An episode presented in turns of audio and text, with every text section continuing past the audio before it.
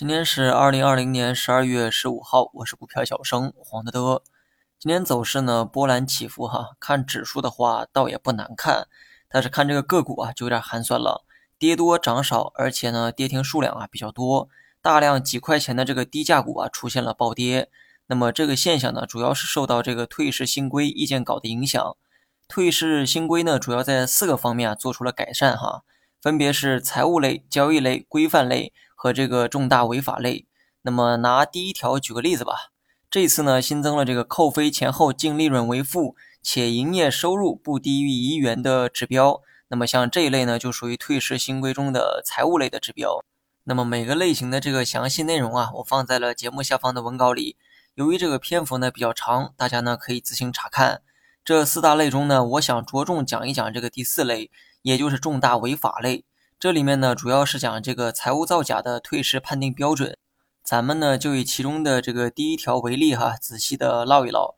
原文呢是这么说的哈：上市公司连续三年虚增净利润金额，每年均超过当年年度报告对外披露净利润的百分之百，且三年合计虚增净利润金额达到十亿元以上。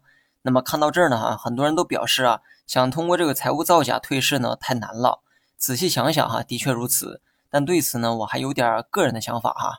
假如说某家公司利润不达标，面临退市风险，那有没有可能通过财务造假虚增利润去躲过这一劫呢？如果最后事情败露哈，那么性质呢会被定义为是财务造假，而通过财务造假退市的这个标准啊又很严苛，光是虚增利润就得满足连续三年。但哪个傻子被发现财务造假还不懂得收敛呢？本来呢是因为这个经营问题哈面临退市。可结果变成了违法问题，面临退市，而这一条退市标准呢又很严苛，这会不会给市场埋下很多雷呢？那么当然这只是我个人的一点思考哈，或许这个意见稿中呢有很多关于这个细节的解释哈，但我没有从这个公开发布的内容中看到这些，而且这个范畴啊更偏向于这个法律的领域，这显然呢也不是我的专长哈。粉丝中如果有能解答我这个疑虑的人，欢迎你在下方评论。最后呢说一说这个大盘。周五加进来的这个仓位啊，应该减出来，减出来之后保持底仓持有，那么三到五成仓左右都可以哈。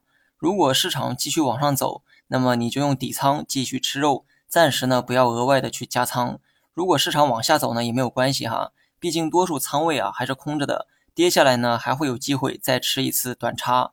短期的市场呢，我就不做这个方向的预判了。说实话，往上往下问题都不大。不做预判呢，不仅是因为这个周期啊比较短，重要的是把握呢也没有那么大。